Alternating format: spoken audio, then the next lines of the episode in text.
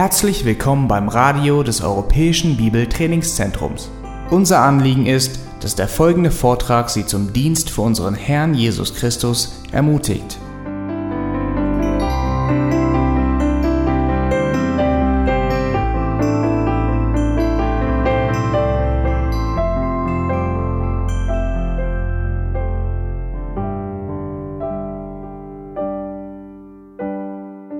Willkommen zur Hirtenkonferenz 2012.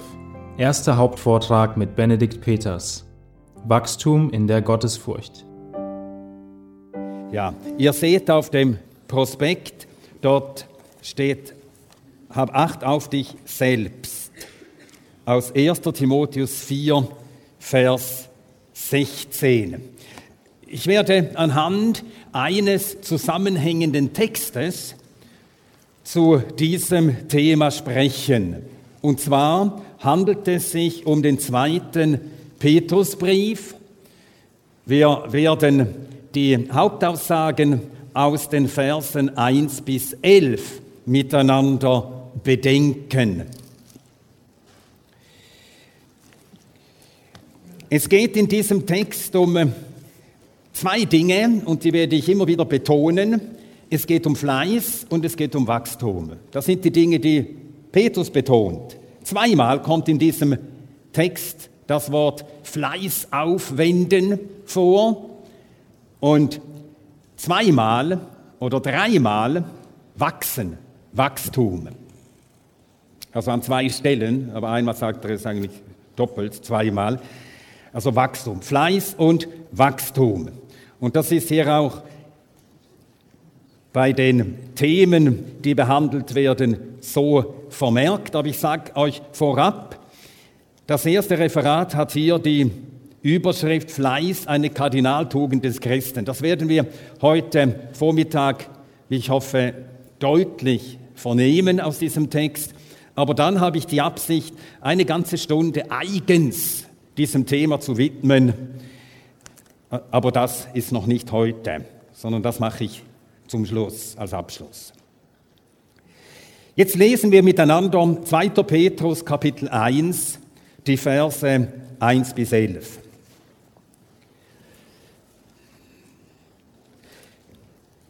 Simon Petrus, Knecht und Apostel Jesu Christi, denen, die einen gleich kostbaren Glauben mit uns empfangen haben, durch die Gerechtigkeit unseres Gottes und Heilandes Jesus Christus. Gnade und Friede sei euch vermehrt in der Erkenntnis Gottes und Jesu, unseres Herrn. Da seine göttliche Kraft uns alles zum Leben und zur Gottseligkeit geschenkt hat, durch die Erkenntnis dessen, der uns berufen hat, durch Herrlichkeit und Tugend, durch die er uns die kostbaren und größten Verheißungen geschenkt hat, damit ihr durch diese Teilhaber der göttlichen Natur werdet, die ihr entflohen seid dem Verderben, das in der Welt ist, durch die Begierde. So wendet eben deshalb aber auch allen Fleiß an und reicht da in eurem Glauben die Tugend, in der Tugend die Erkenntnis, in der Erkenntnis aber die Enthaltsamkeit, in der Enthaltsamkeit aber das Ausharren, in dem Ausharren aber die Gottseligkeit, in der Gottseligkeit aber die Bruderliebe, in der Bruderliebe aber die Liebe. Denn wenn diese Dinge bei euch vorhanden sind und zunehmen, so stellen sie euch nicht träge noch fruchtleer hin in Bezug auf die Erkenntnis unseres Herrn Jesus Christus. Denn bei welchem diese Dinge nicht vorhanden sind, der ist blind, kurzsichtig und hat die Reinigung von seinen früheren Sünden vergessen. Darum, Brüder, befleißigt euch umso mehr, eure Berufung und Erwählung festzumachen. Denn wenn ihr diese Dinge tut, werdet ihr niemals straucheln. Denn so wird euch reichlich dargereicht werden der Eingang in das ewige Reich unseres Herrn und Heilandes Jesus Christus. Wir wollen uns zuerst Gedanken machen zur Hauptabsicht, die Petrus in diesem zweiten Brief verfolgt. Und um das besser und klarer zu erfassen, werden wir das vergleichen mit der Hauptabsicht, die er im ersten Brief verfolgt. Der zweite Brief des Apostels Petrus ist sein geistliches Testament. Er weiß, dass er bald heimgerufen werden soll. Und das sagt er den Empfängern auch. Kapitel 1, Verse 13 und 14. Kapitel 1, Verse 13 und 14. Ich halte es aber für recht, solange ich in dieser Hütte bin, euch durch Erinnerung aufzuwecken, da ich weiß, dass das Ablegen meiner Hütte bald geschieht, wie auch unser Herr Jesus Christus mir kundgetan hat.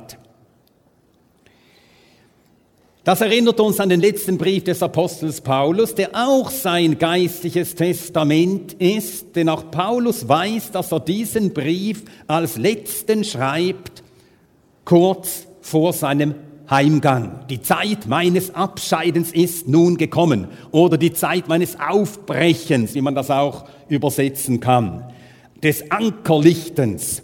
2. Korinther, 2. Äh, Timotheus 4, Vers 6. Nun, Paulus schreibt seinen letzten Brief an sein echtes Kind im Glauben an Timotheus. Und an diesen Timotheus hat er im ersten Timotheusbrief eben geschrieben, habe Acht auf dich selbst und auf die Lehre. Nun, das ist sicher alles für uns lehrreich, aber einiges, was Paulus dem Timotheus sagt, können wir nicht unmittelbar auf uns anwenden. Wir sind nicht alle wie Timotheus Gemeindeleiter oder Gemeindevorsteher. Äh, wir haben auch nicht wie er die Aufgabe, Älteste einzusetzen. Wir haben nicht alle wie er die Aufgabe, in der Gemeinde vorzulesen und zu lehren. 1. Timotheus 4, Vers 13. Bis ich komme, halte an mit dem Vorlesen, mit dem Ermahnen, mit dem Lehren. Also ist der erste und zweite Timotheusbrief in der Anwendung eingeschränkt. Das gilt für den zweiten Petrusbrief nicht. Der zweite Petrusbrief ist gerichtet an alle Gläubigen. Und darum sind im zweiten Petrusbrief in jedem Fall immer du und ich direkt gemeint. Ob Mann, ob Frau. Was für Dienste und Aufgaben wir auch bekommen haben vom Herrn. Jeder von uns ist gemeint. Petrus schreibt, wie gesagt, sein geistliches Testament. Dieses Wissen, der Herr gab es ihm zu wissen, muss ihn bewegt haben. Er muss mit diesem Wissen sofort in die Gegenwart des Herrn oder in der Gegenwart des Herrn geblieben sein. Und dann hat er ganz sicher gebetet und nachher darüber nachgedacht, was er jetzt den Geschwistern, unter denen er gedient hatte, die in der Zerstreuung lebten, wie es 1. Petrus 1.1 sagt, was er ihnen als letztes noch sagen sollte. In einem Testament sagt man das, was das Allerwichtigste ist, das absolut Unverzichtbare. Der letzte Wille enthält die letzten Anweisungen. Und was ist nun dem Petrus das Wichtigste? Er macht es gleich deutlich im ersten Kapitel. In diesen Versen, die wir gelesen haben. Das Allerwichtigste ist ihm, dass die Geschwister begreifen, sie müssen sich darum bemühen, sie müssen allen Fleiß aufwenden, damit sie wachsen. Nun vergleichen wir das mit dem ersten Petrusbrief. Das Thema des ersten Petrusbriefes. Er nennt es selbst oder die Absicht, sagen wir es so, die er mit diesem Brief, mit der Niederschrift verfolgte. Er nennt die Absicht ausdrücklich in Kapitel 5 im Vers 12. Das ist nicht bei allen biblischen Büchern der Fall, aber wenn es der Fall ist, dann muss man das natürlich äh, zum Nennwert nehmen und nachher noch einmal zurückgehen, den ganzen Brief noch einmal lesen, im Licht dieser Absichtserklärung. Also am Schluss nennt er die Absicht, Kapitel 5, Vers 12. Durch Silvanus, den treuen Bruder, wie ich dafür halte, habe ich euch mit wenigem geschrieben und euch ermahnt und bezeugt, dass dies die wahre Gnade Gottes ist, in der ihr steht. Einige übersetzen stehen sollt. Mir gefällt besser steht. Also, er schrieb diesen Brief, damit die Geschwister erkennen, welches die wahre Gnade Gottes ist damit sie in der Folge in der Gnade stehen. Im zweiten Petrusbrief, dort beginnt ganz am Anfang Petrus auch schon mit Gnade, aber dann sagt er etwas zur Gnade und das muss uns auffallen, nachdem wir vom ersten Petrusbrief kommen. Er sagt im Vers 2, Gnade und Friede sei euch vermehrt. Also es genügt nicht einfach, dass ihnen Gnade und Friede geworden ist und dass sie in der Gnade stehen, sondern jetzt drückt er seinen Wunsch aus, Gnade muss vermehrt werden. Mehrung, eben Wachstum.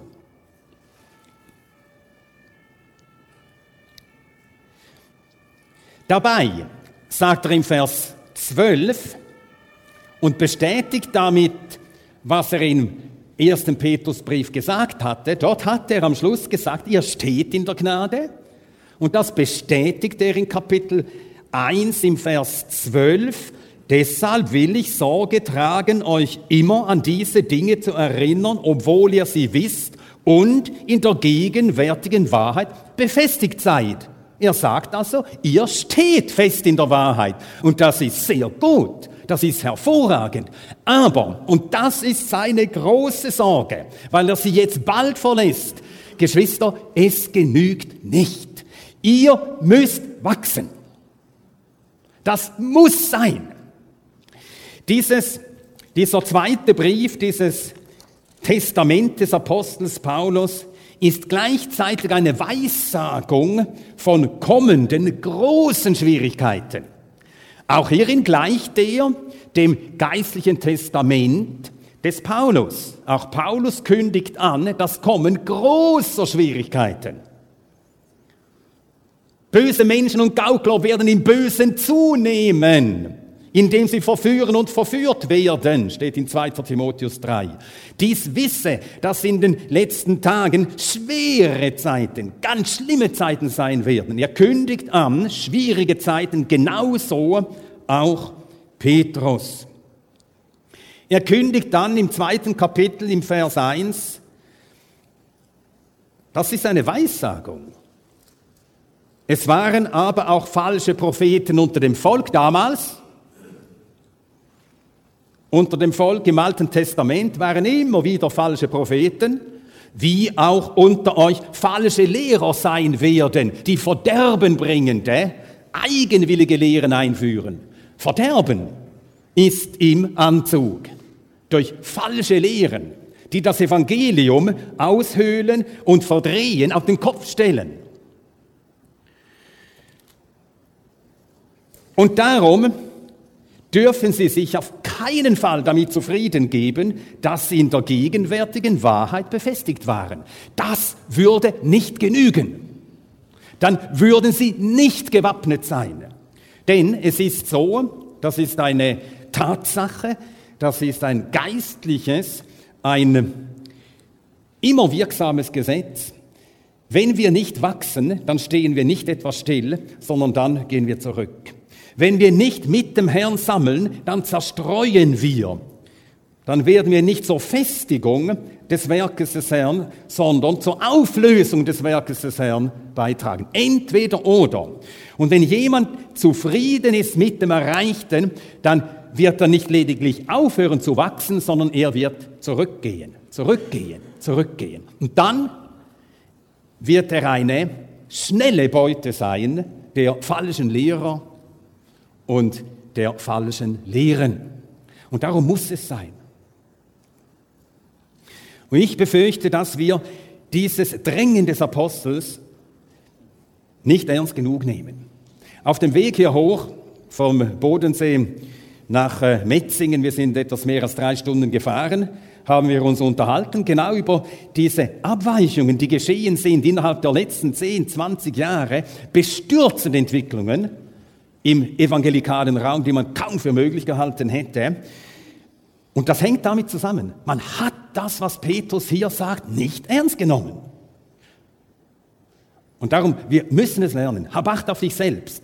Aber du wirst nur Recht auf dich selbst Acht haben, indem du weitergehst, als nur den Stand zu halten, den du hast.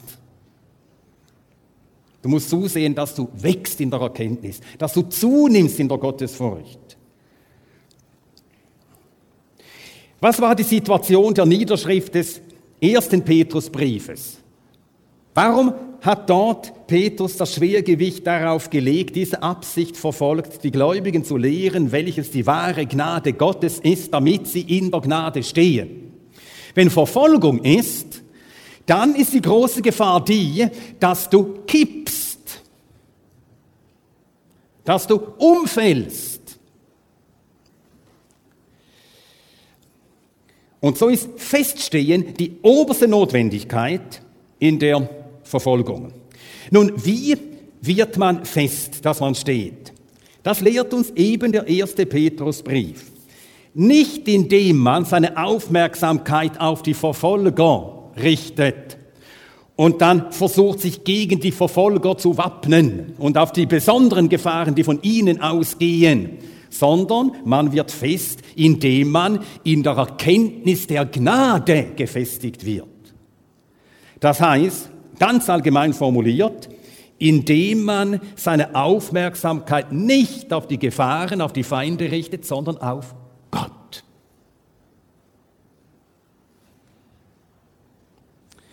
Und so lehrt Petrus, welches die wahre Gnade Gottes ist im ersten Petrusbrief. Ich nenne nur seine erste und letzte Aussage dazu in diesem Brief. Seine erste Aussage zur Gnade ist schon einleitend. 1. Petrus 1, Verse 1 und 2.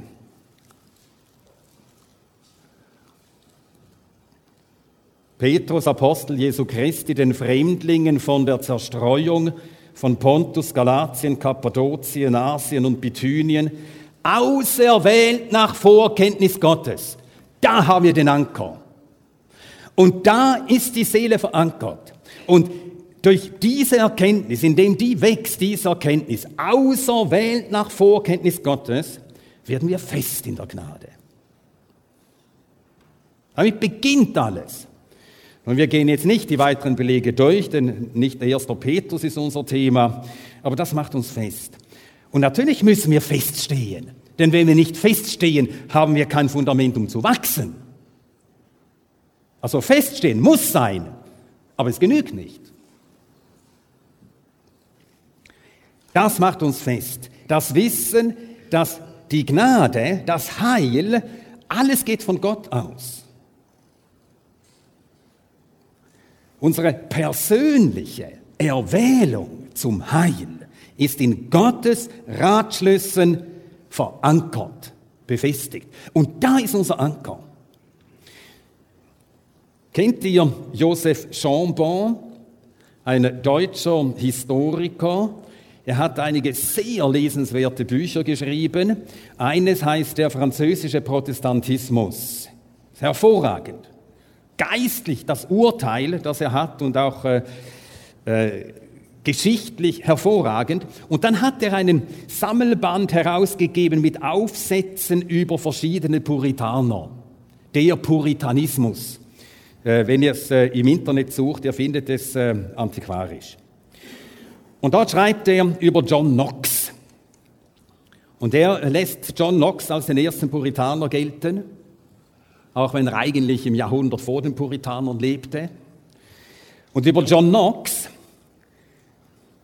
er beschreibt das Ende dieses, äh, unvergleichlichen Kämpfers für die Wahrheit, unerschrocken. Den konnte nichts von seinem Glauben, von seinen Überzeugungen vom Weg abbringen. Keine Drohungen, keine Nachstellungen. Die damalige äh, Königin von Schottland, äh, Mary Stuart, die hat ihn gehasst. Und die setzte alle Hebel in Bewegung, um diesen Mann aus der Welt zu schaffen. Und als er auf dem Sterbelager lag, war er umstellt von Freunden, seine Frau war dabei. Und jetzt zitiere ich aus, dieser, aus diesem äh, Aufsatz von Joseph Chambon über John Knox.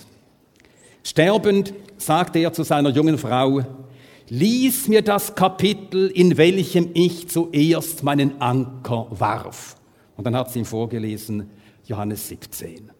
Die Seelen, die du mir gegeben hast. Dieses Wissen, dass der Vater ihn, John Knox, aufgrund seiner ewigen Erwählung seinem Sohn anvertraut hatte. Und sein Sohn hatte ihn erlöst und ihn bewahrt und ihn getragen und würde ihn jetzt vollenden. Das ist der Anker, den er meint. Lies mir das Kapitel, in welchem ich damals zuerst meinen Anker warf. Da war sein Anker. Und das erklärt diesen Mann, dass nichts ihm abbringen konnte von seinem Glauben, vom Weg, den er ging, von der Predigt des Evangeliums. Und das brauchen wir. Wir müssen stehen in der Gnade. Darum geht es eben im ersten Petrusbrief. Aber jetzt im zweiten Petrusbrief, da drohen den Geschwistern noch größere Gefahren als Verfolgung. Irrlehren, Verführungen. Und da genügt es nicht, dass sie in der gegenwärtigen Wahrheit befestigt waren. Sie mussten wachsen. Nun wollen wir uns dem Text zuwenden und Einzelheiten aus dem Text miteinander bedenken. Die Verse 1 und 2, der Gruß. Ich lese ihn noch einmal. Simon Petrus, Knecht und Apostel Jesu Christi, denen, die einen gleich kostbaren Glauben mit uns empfangen haben durch die Gerechtigkeit unseres Gottes und Heilandes Jesus Christus. Gnade und Friede sei euch vermehrt in der Erkenntnis Gottes und Jesu unseres Herrn. Man sollte die Anreden oder den Gruß, man sollte die nie einfach überlesen und denken, erst ab Vers 3 kommt das Eigentliche. Denn schon die Anreden sind voller Bedeutung. Jetzt vergleichen wir die Anrede oder seine Selbstvorstellung aus dem zweiten mit seiner Selbstvorstellung aus dem ersten Brief. Im ersten Brief stellt äh, Petrus sich vor, Petrus Apostel Jesu Christi. Im zweiten Simon Petrus Knecht und Apostel Jesu Christi. Zwei Zusätze fallen uns auf. Das ist nicht zufällig. Bevor Petrus diesen Wunsch ausdrückt und er legt sich den Lesern ja sofort als Forderung aufs Gewissen. Selbstverständlich. Die sitzen da, hören, wie der Brief vorgelesen wird und dann kommt sein Wunsch, Gnade und Friede sei euch vermehrt. Das ist eine Forderung. Eine Forderung, dafür zu sorgen, dass das auch geschieht. Nicht ein frommer Wunsch, wie wir so sagen. Das ist ein inniger Wunsch und daraufhin will er sie bewegen, vermehren. Aber bevor er das tut, bevor sie diese Forderung spüren, die an ihr Gewissen gelangt, zwei Ermunterungen. Simon Petrus. Ich bin sicher, die haben das gemerkt. Die haben diesen Wink sofort erfasst. Ja, Petrus der Apostel, aber er war einmal Simon. Simon, der Sohn des Jona, ein Sünder. Und der, der aus dem Simon einen Petrus machen konnte, das war auch ihr Herr. Der tut solche Wunder, der macht aus Sündern Heilige. Und dann nennt er sich Knecht und Apostel. Apostel sind wir ja nicht alle, ganz wenige waren Apostel. Und da ist man immer versucht zu denken, ja, du bist ein Apostel, du hast solche Gaben, die haben wir alle nicht. Aber jetzt sagt er Knecht und Apostel. Knechte oder Mägde sind wir alle. Und der Herr, der aus Petrus, einem selbstbewussten jungen Mann, der auch von sich selbst ziemlich überzeugt war, auch von seinem Eifer ziemlich viel hielt, auch insgeheim dachte, er liebe den Herrn mehr als die anderen, aus einem solchen machte der Herr einen Knecht, einen Diener, der das Volk Gottes liebt, der dem Volk Gottes dient, für das Volk Gottes lebt und nicht mehr an sich denkt. Und wenn er das mit Simon konnte, dann kann er das mit dir und mir auch. Das ist eine große Ermunterung. Diesem Gott vertrauen wir. Und wenn wir jetzt hören, Gnade und Friede sei euch vermehrt, dann verstehen wir, Gott wird das auch an uns wirken. Wenn wir hinhören und es annehmen. Eine große Ermutigung. Dann spricht er die Empfänger ebenso an, Gnade und Friede sei euch vermehrt. Aber gerade äh, bevor er das sagt, ne, verzeiht, äh, im ersten Vers, spricht er die Empfänger folgendermaßen an. Diesmal sagt er nicht, wie im ersten Petrusbrief, den Fremdlingen in der Zerstreuung. Er verfolgt jetzt eine andere Absicht, sondern er sagt, denen, die einen gleich kostbaren Glauben mit uns empfangen haben.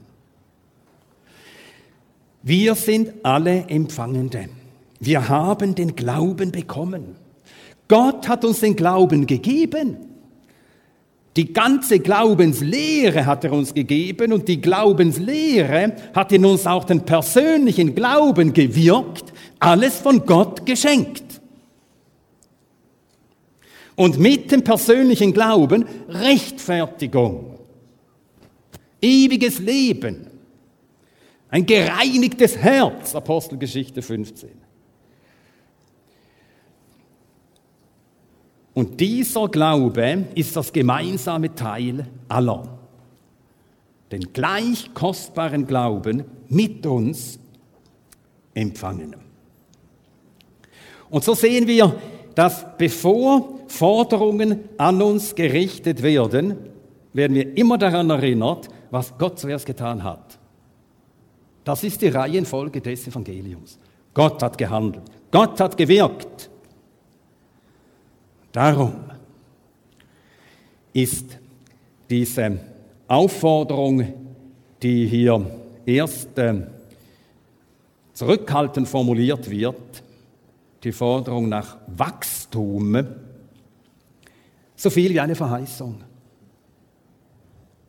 Gott hat gegeben und er fordert nichts von uns, was er uns nicht zuerst gegeben hat, wozu er uns nicht befähigt hat.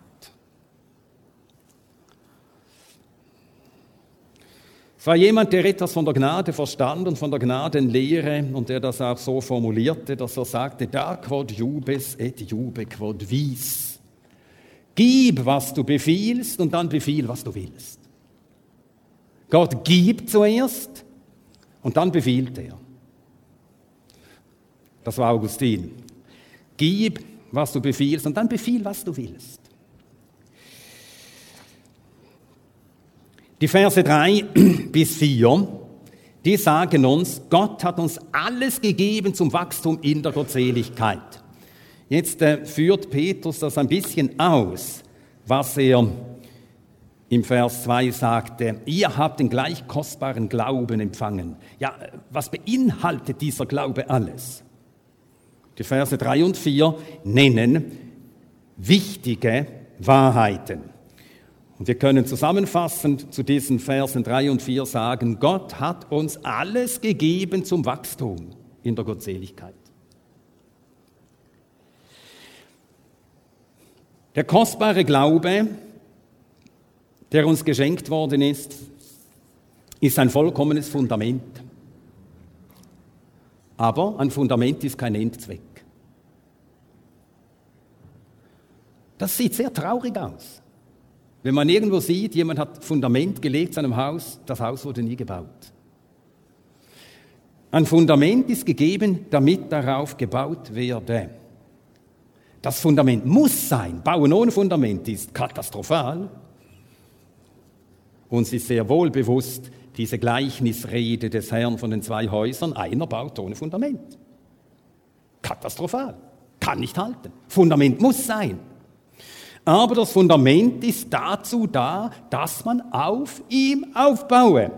Und viele tun das nicht. Geben sich mit dem Fundament zufrieden. Das Fundament ist kein Endzweck. Die Glaubenslehre ist uns gegeben, damit wir im Glaubensleben wachsen. Einer meiner Lieblingsverse aus dem Buch der Sprüche heute Nachmittag werden wir aus dem Buch der Sprüche das hören. Einer meiner Lieblingsvers im ganzen Buch der Sprüche ist Sprüche 4, Vers 18. Sprüche 4, Vers 18. Der Pfad der Gerechten ist wie das glänzende Morgenlicht, das stets heller leuchtet. Das ist das Weg, der Weg des Gerechten. Das ist das Leben des Glaubens, stets heller leuchtend.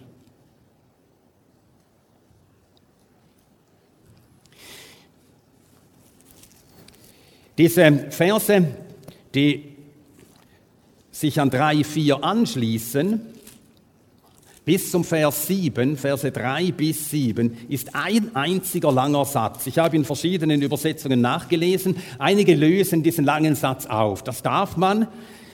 Das ist äh, nicht verkehrt, aber es ist ein einziger langer Satz. Nun ist es so, wenn man in der Bibel solche langen Sätze vor sich hat, im Hebräischen eigentlich, im Alten Testament gibt es das nicht. Das Hebräische liebt Hauptsätze. Hauptsätze nebeneinander stellen. Im Anfang schuf Gott Himmel und Erde. Und die Erde war wüst und leer.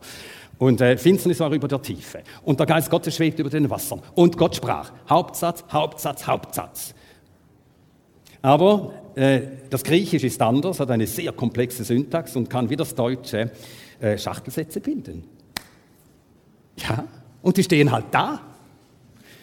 Und wenn man solche langen Sätze liest, dann äh, muss man versuchen, den zentralen Hauptsatz zu finden. Welches ist der Hauptsatz? Und was dient der Begründung des Hauptsatzes? Was will äh, die Folgen dessen, was im Hauptsatz steht, darstellen? Was qualifiziert diesen Hauptsatz und so weiter? So sucht man die Hauptaussage in diesen Versen drei bis sieben. Lesen wir die Verse noch einmal und versucht beim Lesen zu merken, ja, wahrscheinlich habt ihr den Text schon öfters gelesen, vielleicht wisst ihr es schon, aber lesen wir die Verse drei bis sieben noch einmal. Da seine göttliche Kraft uns alles zum Leben und zur Gottseligkeit geschenkt hat durch die Erkenntnis dessen, der uns berufen hat, durch Herrlichkeit und Tugend, durch die er uns die größten und kostbaren Verheißungen geschenkt hat, damit ihr durch diese Teilhaber der göttlichen Natur werdet, indem ihr entflohen seid dem Verderben, das in der Welt ist durch die Begierde, so wendet eben deshalb aber auch allen Fleiß an und reicht da in eurem Glauben die Tugend. In der Tugend aber die Erkenntnis. In der Erkenntnis aber die Enthaltsamkeit. In der Enthaltsamkeit aber das Ausharren. In dem Ausharren aber die Gottseligkeit. In der Gottseligkeit aber die Bruderliebe. In der Bruderliebe aber die Liebe. Welches ist die Hauptaussage? Die zentrale Aussage auf die hin alles steuert und von der sich nach alles weitere ergibt. Was ist unser Thema an diesem ersten Morgen? Die Kardinaltugend? Fleiß. Wendet allen Fleiß an. Das ist die Hauptaussage. Was davor steht, ist Begründung. Nun, es wäre für uns einfacher gewesen, hätte er gesagt, wendet allen Fleiß an, weil Gott all das und das und das euch gegeben hat. Aber er schreibt anders. Da Gott euch alles gegeben hat. Und nachher wird das auch etwas ausgeführt. Wie das geschah, dass sie das empfingen. Und wie Gott sich dabei offenbarte, seine Herrlichkeit und Tugend. Und dass wir dabei Verheißungen empfingen. Und was das für Ergebnis hatte, wir bekamen teil, äh, wurden teilhaftig der göttlichen Natur. All das steht vorher als Begründung. Weil all dem so ist, wendet allen Fleiß an. Das ist die Hauptaussage. Nun, der große Segen von solchen langen Sätzen ist, man muss sie mehrmals lesen. Und das ist ein großer Segen. Dann muss man über jede Aussage nachdenken. Und dann bekommt die Hauptaussage richtig Gewicht. Wendet allen Fleiß an und reicht in eurem Glauben die Tugend dar. Das wäre der ganze Satz. Und nachher wird dann addiert, was noch dazugehört, und in der Tugend dann die Erkenntnis und äh, in der Erkenntnis die Selbstbeherrschung, in der Selbstbeherrschung das Ausharren und in dem Ausharren die Gottseligkeit und in der Gottseligkeit die Bruderliebe und in der Bruderliebe die Liebe. Wendet allen Fleiß an. Paulus gibt uns, man kann das zusammenfassend so sagen, Drei gute, Petrus verzeiht, Petrus gibt uns drei gute Gründe in der Begründung. Auch hier kann man aus den Versen drei und vier äh, einfach die entscheidenden Pflöcke versuchen zu erkennen. Welche sind die entscheidenden Pflöcke dieser Begründung? Und ich nenne drei Dinge. Das erste, seine göttliche Kraft hat uns alles gegeben. Und nachher steht auch wozu? Zum Leben und zur Gottseligkeit. Also, Gottes Kraft hat uns alles gegeben zu einem Leben der Gottseligkeit. Das ist die erste Begründung. Und weil dem so ist, wendet allen Fleiß an. Zweite Begründung. Gott hat uns die größten und kostbaren Verheißungen gegeben. Und jetzt kommt äh, ein Nebensatz des Nebensatzes. Damit. Absichtserklärung. Gott hat uns die größten und kostbaren Verheißungen gegeben, damit, was bewirken diese Verheißungen? Damit ihr Teilhaber der göttlichen Natur werdet. Also, Gott hat so nicht nur zu uns geredet, also Verheißungen gegeben und gesagt, ich werde dir die Sünden vergeben, ich werde dir meinen Geist geben, sondern er hat das, was er verheißen hat, auch gewirkt. Und so wurden wir zu Teilhabern der göttlichen Natur. Gott hat uns seiner Natur teilhaftig gemacht. Gottes Natur. In uns ist eine Natur, die genauso ist, wie Gott ist und die immer das will, was Gott will. Die Freude hat an dem, was Gott will. Die Wonne hat an Gottes Werken. Die nichts anderes will, als das, was Gott gewirkt hat und noch wirken wird. Diese Natur ist in uns. Ein zweiter Grund, allen Fleiß anzuwenden. Dann ein dritter Grund, wir sind entflohen dem Verderben, das in der Welt ist. Wir müssen den vergänglichen Dingen der Welt nicht mehr dienen. Es muss durchaus nicht sein. Wir müssen nicht vom Ehrgeiz der Welt aufgefressen werden. Es muss gar nicht sein. Wir müssen nicht von den Sorgen der Welt niedergedrückt werden. Muss überhaupt nicht sein. Wir müssen nicht von der törichten Lust der Welt gefangen werden. Muss überhaupt nicht sein. Wir sind entflohen. Dem Verderben, das in der Welt ist, wegen der Lust, wegen der Begierde, wegen des Eigenwillens des Menschen. Wir sind dem entflohen. Darum, darum befleißigt euch. Da seine göttliche Kraft. Ja, es war Gottes Kraft, die uns zum Heil und zum Leben brachte. Gottes Wort, das Evangelium, ist die Kraft Gottes zum Heil. Und es war die ganze Kraft Gottes nötig, um in uns die Sünde, den Widerwillen, den Widerstand gegen ihn zu überwinden, um uns all das zu überwinden, was der Sünde wegen gegen Gott ist. Die ganze Kraft Gottes war dazu nötig. Das war nicht physische Gewalt, sondern, wenn wir es so sagen können, moralische Kraft, wie Gott das fertiggebracht hat, deinen äh, Eigenwillen zu überwinden, dass du willig wurdest, ihm zu gehorchen. Versuch das einmal. Du kannst zwar ein Kind so erziehen, dass es am Schluss doch das macht, was du willst, aber du kannst kein Kind dazu bringen, dass es im Herzen auch sagt, du hast recht. Wenn ein Widerspruch im Herzen da ist und das Kind widerwillig gehorcht, du bringst es nicht weg. Aber Gott kann das. Er kann das. Uns so zu verändern, unseren eigenen Willen wirklich niederzuringen, und zwar ohne, dass wir uns gequält vorkommen, sondern dass wir am Ende genau das wollen und nicht so sehr wollen, wie ihm zu gehorchen. Die Kraft Gottes. Paulus sagt im Epheserbrief, dass die gleiche Kraft, die Gott in Christus wirkte, als er ihn aus den Toten auferweckte, in uns wirkt. Diese Kraft ist uns gegeben zu einem Leben der Gottseligkeit. Das heißt aber, wenn wir dann der Aufforderung nicht nachkommen, wendet allen Fleiß an, dann haben wir keine Ausrede. Es gibt keine Ausrede. Auch das haben wir uns gestern in Erinnerung gerufen. Ja, es ist wahr. Es ist Gnade, wenn wir in der Wahrheit stehen. Es ist wirklich wahr. Es ist Gnade. Aber wenn wir von der Wahrheit abirren, dann ist es unsere Schuld.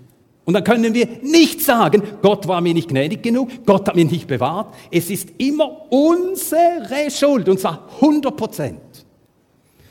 Alles Gute ist Gnade, aber alles, was wir tun im Eigenwillen, in Verweigerung des Willens Gottes, ist unsere Schuld, unser Tun. Und wenn wir nicht wachsen, nicht darum ringen zu wachsen, dann haben wir keine Ausrede. Gott fragt durch den Propheten Jesaja, das Volk des alten Bundes, was sollte man noch mehr tun an meinem Weinberg, das ich nicht getan habe an ihm? Warum hat er denn schlechte Trauben gebracht?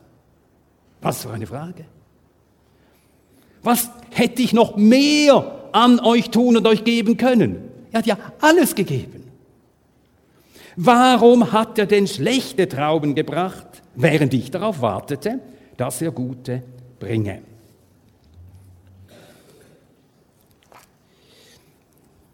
Noch zwei, drei Sätze zu dieser Tatsache. Wir sind Teilhaber der göttlichen Natur geworden. Wir haben eben eine Natur, die an dem gefallen hat, was Gott uns gegeben hat. Gesetzt den Fall, Gott hätte uns die größten Verheißungen gegeben, seine ganze Kraft zur Verfügung gestellt und an uns gewirkt.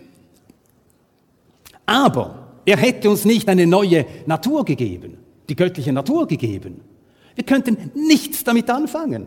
Es wäre uns alles belanglos, langweilig, überhaupt nicht wert, irgendwie darüber nachzudenken. Gott hat uns also eine Natur gegeben, die genau auf das anspricht, was Gott an uns gewirkt hat und uns gibt. Das spielt zusammen. Ein Vergleich, es könnte ja sein, jemand besitzt eine, eine riesige Bibliothek, hat sie vielleicht geerbt von seinem Vater und Großvater, eine riesige Bibliothek, einige tausend Bände über alle Felder menschlicher Kultur, Geschichte, Literatur, äh, Geistesgeschichte, Philosophie, theologische Werke, Kunst. Und durch Umstände gerät das alles in die Hände einer Familie, die alle Analphabeten sind. Sie gehen nachher durch diese Bibliothek und sehen diese Dinge an. Schwer, schwer. Und was könnten die mit all dem anfangen? Sie könnten es verwenden, das Papier vielleicht um den Kachelofen anzuheizen. Nicht mehr.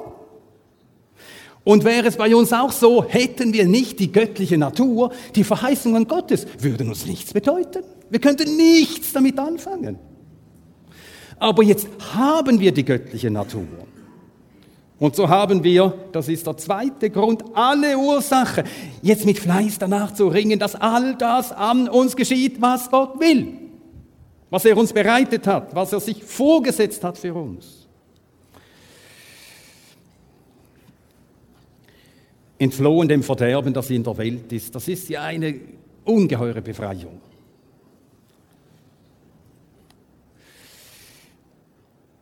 Jetzt müssen wir erstens um unser ewiges Geschick nicht mehr in Sorge sein.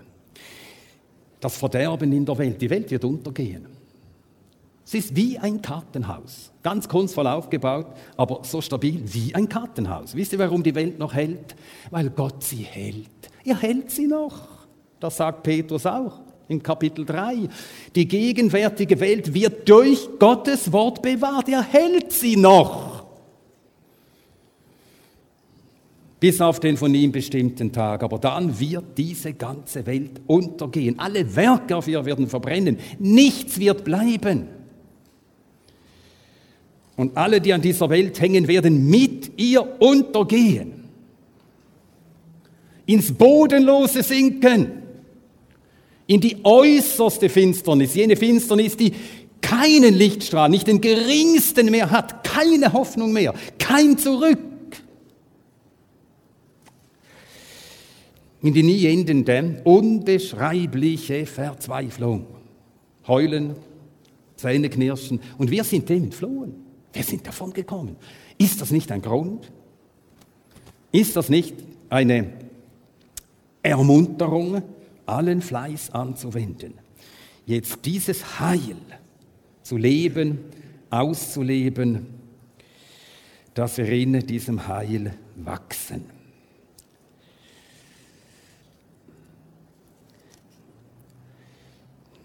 Eben deshalb wendet allen Fleiß an. Ja, wir sind teilhaftig der göttlichen Natur, weil wir Kinder Gottes sind. Wir sind von Gott gezeugt. Jakobus 1, Vers 18. Jakobus 1, Vers 18. Nach seinem eigenen Willen hat er uns durch das Wort der Wahrheit gezeugt. Nach seinem Willen. Er hat uns gezeugt. Wir sind aus ihm geboren. 1. Johannes 5, Vers 1. Jeder, der glaubt, dass Jesus der Christus ist, ist aus Gott geboren. Und darum heißen wir Gottes Kinder und wir sind es. 1. Johannes 3, Vers 1. Seht, welch eine Liebe uns der Vater gegeben hat, dass wir Kinder Gottes heißen sollen und wir sind es. Geboren als Kinder Gottes.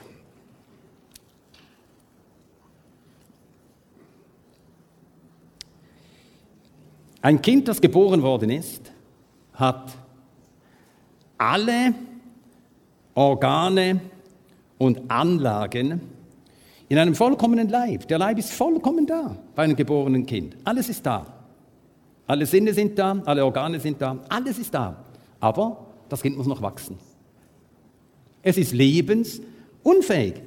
So, es muss wachsen.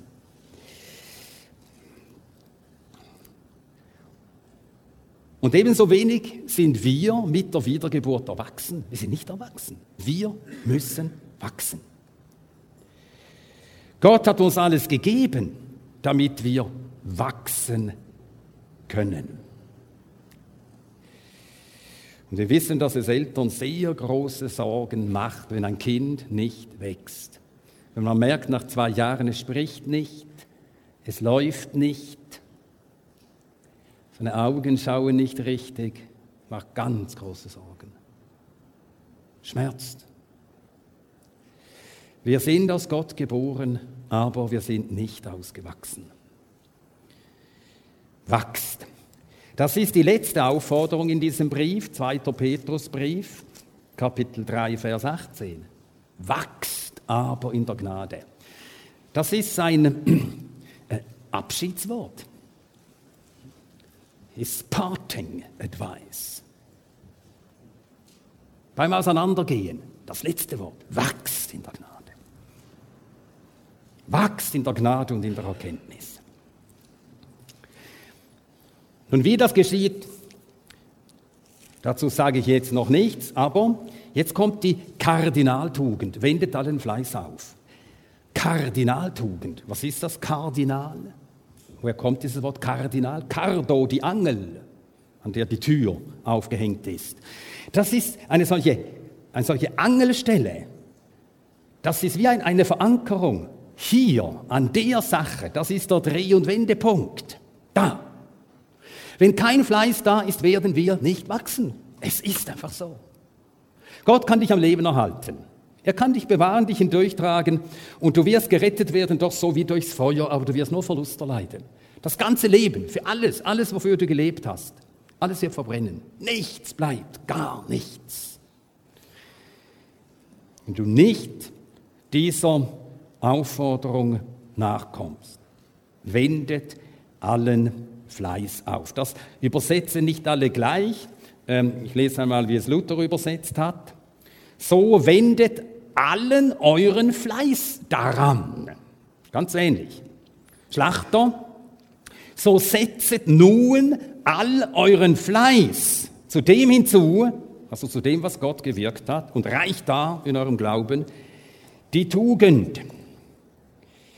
Ja, die äh, englischen Übersetzungen sagen to give diligence.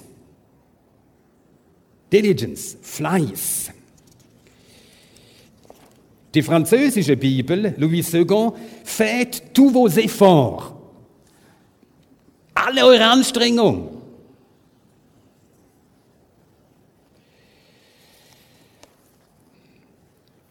Fleiß ist eine Tugend der Erlösten. Fleiß ist eines der Merkmale eines Erlösten. Nun, es gibt auch Gottlose, die fleißig sind in ihren Geschäften. Aber wenn jemand nicht fleißig ist, dann haben wir ganz große Fragen, ob er wirklich ein Erlöster sei. Ein Erlöster ist fleißig, etwas in ihm drängt ihn, Gott zu suchen und fleißig die Mittel zu gebrauchen, die Gott ihm gegeben hat.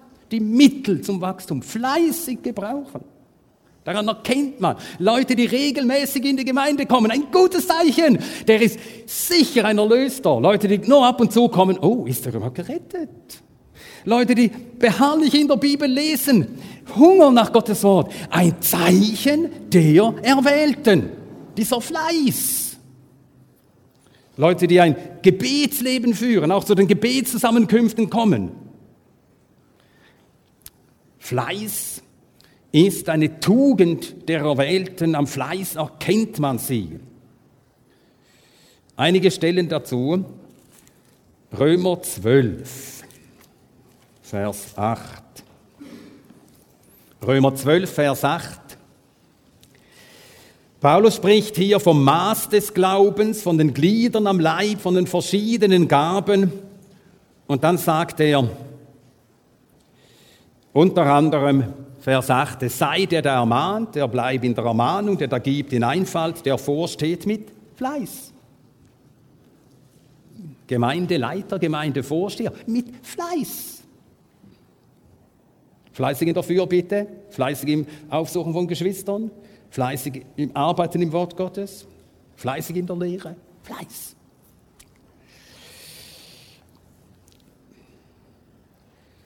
Römer 12, 11. Und hier jetzt allgemein, nicht nur bezogen auf jene besondere, jenen besonderen Dienst. Römer 12, 11. Im Fleiß seid nicht säumig. Hebräer 4, Vers 11.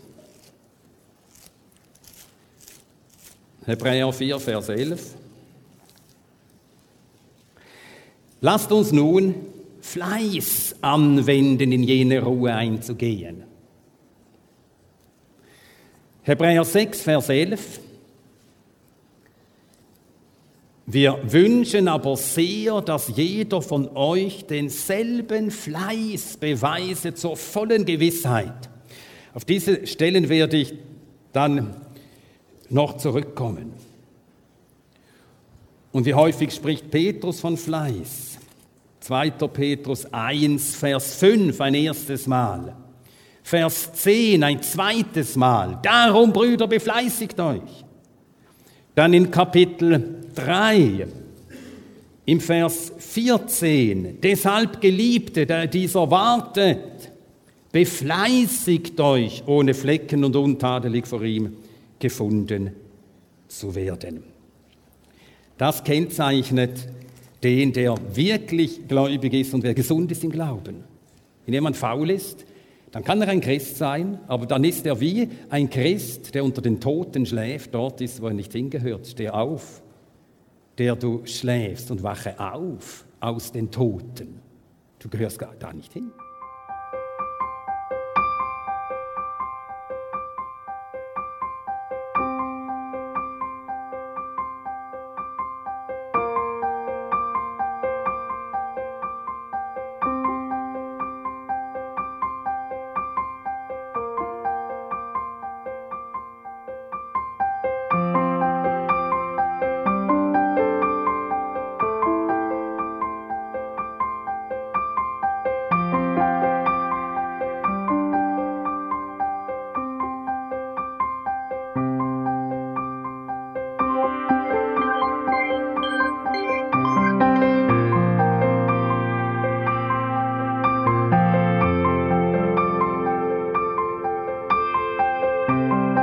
Alle Vorträge unseres Programms, Bücher, DVDs und vieles mehr können Sie bei uns unter www.ebtc-media.org erhalten.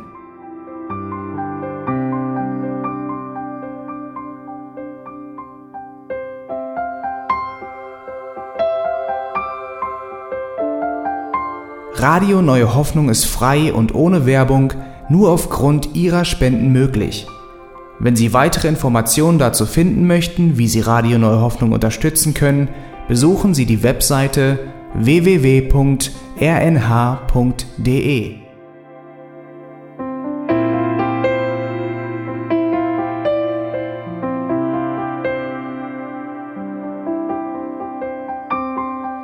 Die Sendezeiten des EBTC sind Montag, Mittwoch, Freitag und Samstag jeweils von 10 bis 11 Uhr.